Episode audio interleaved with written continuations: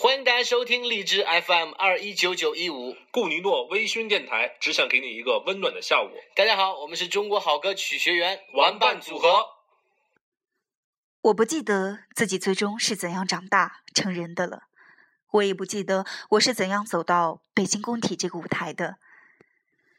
现在已经是二零一零年的冬天了，台下全是密密麻麻的人头。灯光耀到我根本无法看清周围的世界，除了眼前的麦克风。音乐响起来，我听见自己在唱《London Calling》，他们全都起立鼓掌。他们说这叫做真正的摇滚，这是这个世界最直白表达生命的一种方式。可是早在二十年前，有个姑娘就这样告诉过我。只可惜，她没有坐在台下。没有听我亲口告诉他，我其实是选择了他的路。那一年我退了学，我买了人生中的第一把吉他，我留起了长发，我四处流浪。我还是喜欢在起风的时候背靠着山谷，一个人去听了那些云雀的声音。各位好，这里是荔枝 FM 二幺九九五，我是主播萌萌，欢迎各位继续回到这里。今天是二零一四年的十二月三十号，我想和各位分享的是《一小河伦敦的呼唤》。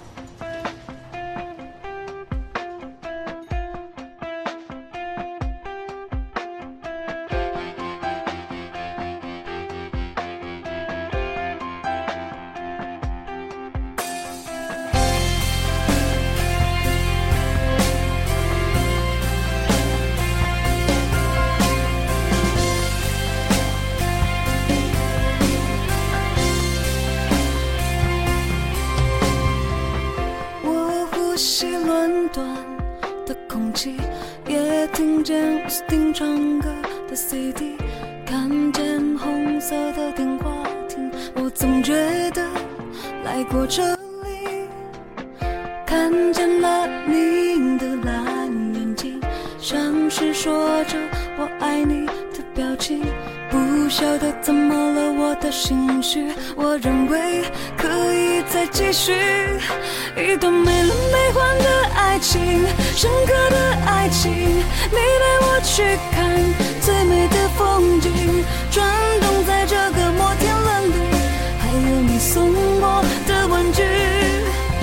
爱是伦敦的清晰，爱也很清晰，双手的温度填满在心里。总是我们终究会是分开，记得彼此的心。伦敦的呼唤，一小河。我一直都觉得，我之所以今天和这个女孩有着密不可分的关系，尽管在我十四岁的时候根本不懂得什么叫做宿命。那一年，我们恰好学到了这个表达法。It is written，它是被写上去了，就写在我们十四岁的记忆里面，白纸黑字，无可替代。那一年，我休完病假回来的时候，突然发现我好像错过了什么。男生女生嘀嘀咕咕，神秘兮兮，魔怔似的喋喋不休。男生们都心不在焉，女生们则颇有些不以为然。但这也不妨碍他们念经似的继续传播着一个名字。课间操的时候，甚至有两个女生因为争论此人头一天的头饰是蝴蝶还是蜜蜂而大吵了一架。这不是第一波，此后没有多久，其他班级的同学主要都是男生，频繁地出现在我们教室窗口，一个个装得若无其事，眼睛都是来回的扫来扫去，扫向这个女孩的课桌。我一直在要不要履行自己班长的职责，去赶走那些无聊的人，直到第四节课的铃声响起来。他是踩着铃声进来的，亦或是在铃声尖利的长音收尾之后的那一瞬间进来的。周围的人总算没有丧失基本的礼貌，假装了一下表面上的冷漠。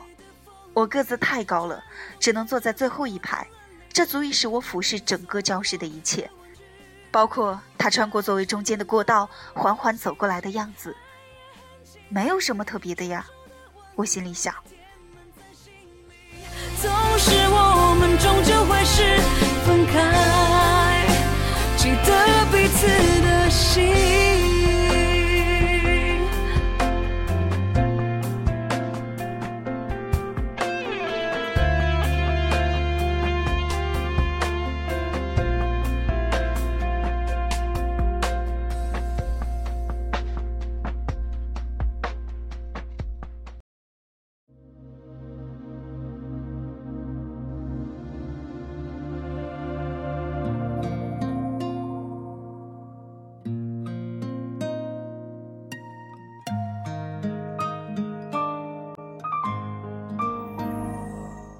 我像所有的正常女孩那样长大，没有人在我身上用过“麻烦”这样的形容词。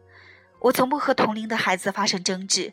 我考试没有得过第二，我是妈妈的乖宝宝，老师的好班长。男生们甚至都不敢企图给我任何的纸条。但是在最初和这个女孩做同桌的那些日子，我真心的会觉得她会带给我许多的麻烦。她确实。有些与众不同，尽管他上课从不迟到，也遵循着大部分的校规，可他就是像游离在这个世界之外。一到上课的时间，他就拿出耳机插在他那小巧的 Walkman 上，眼神从此长久的安放在一个物体之上，比如课本，比如他红得发紫的手指甲，或是他的那面小镜子。就再也没有找到任何能够干扰他的世界。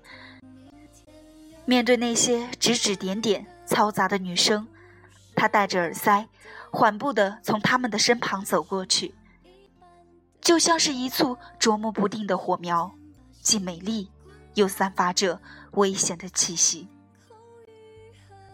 街道边、校园四处散植的那种植物叫紫薇花，紫薇树长大以后表皮脱落。树干显得新鲜而光滑，北方人叫紫薇树为猴刺托，是说树身太滑，猴子都爬不上去。它可贵之处是无树皮，物以稀为贵，世界上千树万树之木中有几个是无树皮的，而且还能开出鲜艳的花。这种茂盛的植物对于一无长处的童子傲是一个妖异的谜。就像李乐为何会奇妙的走进我们学校，他总是会一如既往的经常去办公室罚站，无非就是为了忘记将披散的长发竖起来，或是将脸上的粉底卸掉，再或者就是为了那条不肯换下来的过分的短裙。我在那里见过他一次，是在老师夸奖我一道数学题解得巧妙的时候，我斜着眼睛瞄他，他逆着光站在窗户前。根本看不到他的表情。过了一会儿，有风了，便把他的头发吹了起来。他站在那里，就像站在一幅色调疏淡的水墨画里。每天放学都会有形形色色的人在校门口等他。他有时候会选择跨上一辆自行车的后座，有的时候会索性挽起某人的手臂。那些人只有一个无一例外的特征。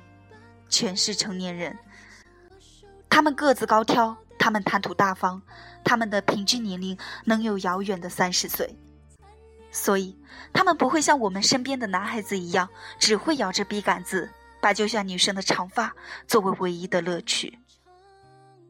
由于是多音字，我也总念不好他的名字到底是月还是乐。但是不管怎么样，我多少是不了解他的。他和我的世界完全不相干，也多半不会有交集。而我们真正之间的交谈，竟然还是以课外兴趣小组才开始的。不快乐都是我的，我们的爱是唱一半的歌。是。渐把习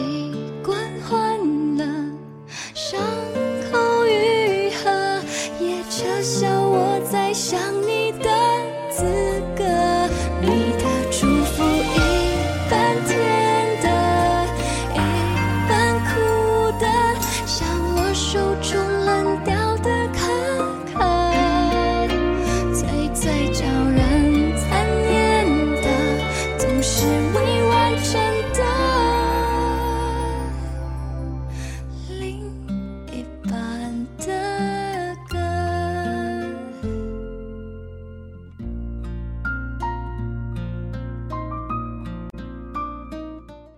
我那个时候之所以选择生物，就是因为听说可以出外采风。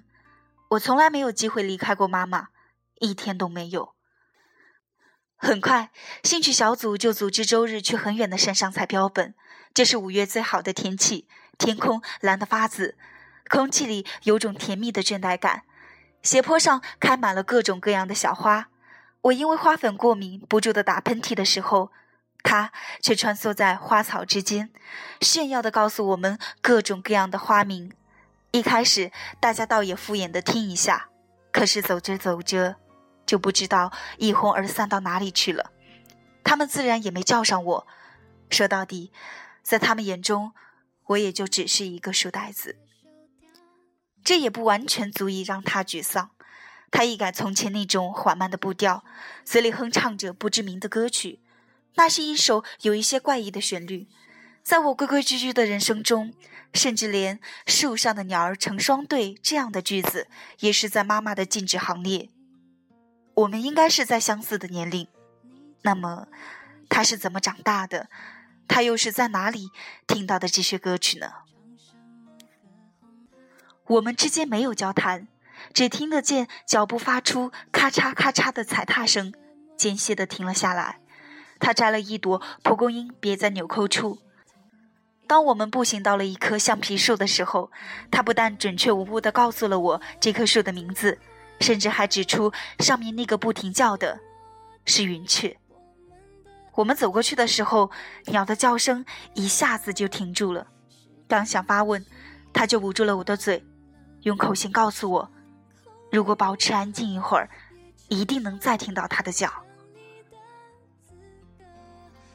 随着风的摇曳，光斑来回在我们的脚下变换着各种形状，还有从夜风中漏进来的阳光所造成的阴影。我们像两个泥雕似的站在那里一动不动。风从四面八方过来，灌进我的脖子。可是为了不弄出一丁点儿的动静，我拼命忍着，咬住嘴唇。我的样子恐怕太尴尬了。先是他忍不住了，扑哧一声。接着我们都笑了起来，一只犹犹豫豫的鸟被惊得一下子飞远了。我们笑得更大声了，直到我们的肚子都笑疼了。他们俩还蹲在原地上，为了笑而大笑着。过了一会儿，云雀真的就叫起来了。在接下来的一个周末，他邀请我去他家，其实也谈不上邀请。大多数的同学都住在同心澳的附近，我俩的家凑在同一个方向，一个大院的矮旧楼。我们沿着有些阴森的黑暗楼道里爬去，直到楼顶，眼前是一条灰暗的、只有一扇窗户的过道。他家就在过道尽头的最后一间。可是奇怪的是，他突然开始蹑手蹑脚，我也依葫芦画瓢。打开门，进屋之后，再转过身来向我打手势，让我跟他进去。好歹没有发出什么大的动静，终于走进了他的卧室。女孩把门轻轻地关上，她跟我说：“爸爸不喜欢我带朋友回家。”接着就是特别放松的笑着，看样子他今天不会回来了。又若无其事地加了一句：“反正也不是亲生的。”一边说。一边抱起卧在床上的一只大猫，那只猫身上花里胡哨的有好几种颜色，像只狐狸多过像过了其他的动物。它在屋子里忙碌得很，一会儿给我倒水，一会儿又大费周折的把客厅的那个录音机和音箱拿进来，张罗着要给我放什么音乐，说要给我长长见识。我到现在都形容不出第一次听到那种音乐的感觉。我终于明白，那天他在山上只是简单的模仿，音箱里的声音像是从很远的地底下传来，我完全不知所措了。我还不会那么多的英文单词，只是觉得那些歌词就像是一种诅咒，在这个小小的空间里传播。他便一句句地告诉我听，然后鹦鹉学舌一般跟着歌曲在唱，一边来回旋动着他的小短裙。那些磁带散落在水泥地上，就像从他身上掉落的花瓣。他给我看他搜集的各种各样的海报。小心翼翼地展开地图一样展开它们，说好不容易托这个亲戚或者那个亲戚从外面带回来。上面的人大多是长发披肩，表情愤怒。我不懂得他们为什么无一例外要把自己弄成那样，和当时电视上的流行永远把自己收拾得一丝不苟的港台歌星是多么的不同。可是奇怪的是，我丝毫不觉得反感。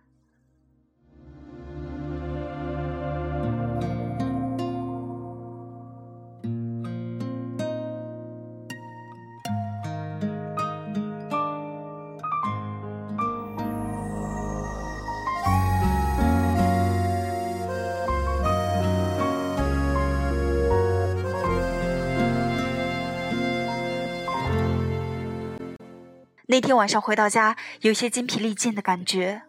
我梦见了他，我们一前一后骑在旋转木马上，一起唱他教我的那句《London Calling》。他的歌声悦耳，我一开始只是轻声的和着，慢慢的，我也开始哼着那首完全不太明白意思的歌曲，像是为了响应我们，各种各样的鸟开始揪起来。我们的神情愉快，音乐。在天地间游荡，这时的天空飘来了很多五颜六色的肥皂泡，旋转木马的速度越来越快，越来越快，我们的歌声也越来越嘹亮，直到它们像一发发子弹击中了那些泡泡。由于我们的交往，班里的女同学有意识地疏远了我们，她们甚至一旦靠近我就完全的噤声。男同学似乎抱着一种不怀好意的讨好，只是为了从我这里套取更多关于他的消息。我从这个时候才开始注意到，女同学们都开始发生慢慢的变化，她们不再去关心那些西瓜子是否会在夏天结出果实，也像从前一样无所谓云雀和乌鸦的区别。在课间的时候，她们甚至也不再拿出橡皮筋了。他们越来越多的凑在一起，没完没了的扎堆聊天，而他们最大的变化就是一边在我们身后窃窃私语，又一边在默默的模仿他走路、说话，甚至穿衣服的方式。其实无所谓了，我只记得那一个学期我过得很实在快活，以至于每天早上我都会忘记每天是星期几。我和他有太多未知的计划，未完成的探索。比如，躲在他的房间里，尝试将人生中第一口烟从鼻腔里喷出；再比如，他手把手的教我打上粉底、涂上口红；再者，就是把我家的那一副窗帘改成一条带有褶皱的短裙。后来，我不得不承认，在这些事情上，他天生比我有更大的天分。更重要的是，他竟然把那个 Walkman 送给我做生日礼物。在那些源源不断的音乐里，他教会我辨别什么是吉他、贝斯和鼓。也撤销我再想你的资格，你的祝福一半甜的，一半苦的，像我手中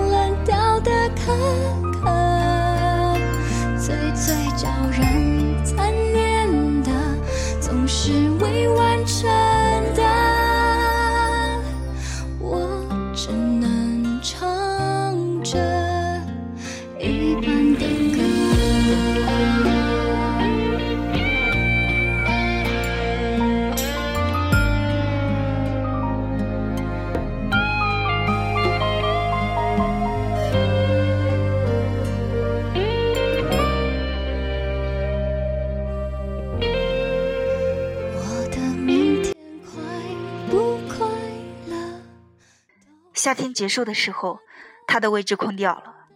一开始我们都不以为意，仍然有无数陌生的男子面孔在教室里晃来晃去，借故经过我们班的窗口，或是来来回回站在他的座位旁。过了三天，我心知不妙，班主任来上课的时候，例行通知了一下关于他的事情，大概是讲到父母工作调动，退学，四川山区。我不知道自己是怎样昏昏沉沉听完这段与我毫不相干的故事。班里有一种对一切变故都照单全收的简单。他的座位空了很久都没有人补上，班里从此恢复了正常的秩序，大家忙着上课、升学，也有人忙着谈恋爱、打架，再也没有人能有这么大的动静，会成为大家口口相传的故事。只是偶尔在新年晚会不知道该穿什么衣服的时候，某个女生的话语中不小心闪过一句和她相关的怀念，她的名字就像是转瞬即逝的火花。时间太久远了，那些回忆纷纷飘远了。只是中间有一次，二零零八年的五月。因为那场可怕的天灾，我费尽周折找到了他的电话，是一个座机的号码，但却从来没有打通过。我不记得自己最终怎样长大成人的了，我也不记得我是怎样走到北京工体这个舞台上。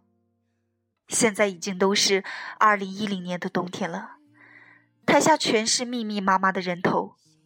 灯光耀眼到我根本无法看清周围的世界，除了眼前的麦克风。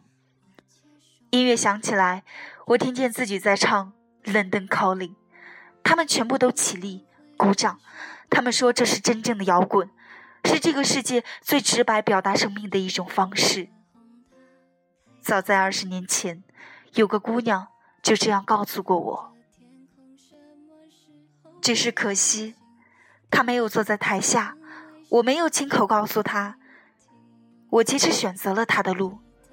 那一年我退了学，我买了人生中的第一把吉他，我留起了长发，我四处流浪，我还是喜欢在起风的时候背朝着山谷，一个人去听那些云雀的声音。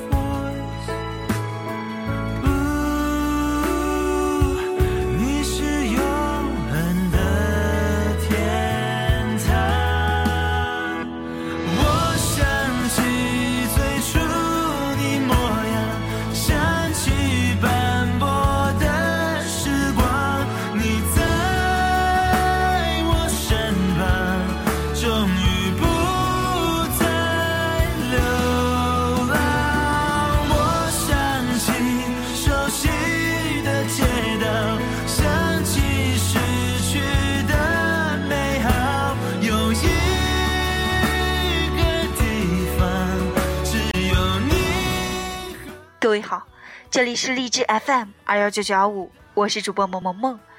今天和各位分享的是易小河《伦敦的呼唤》，最后送上吴亦凡《有一个地方》，古尼诺微醺电台只想给你一个温暖的下午。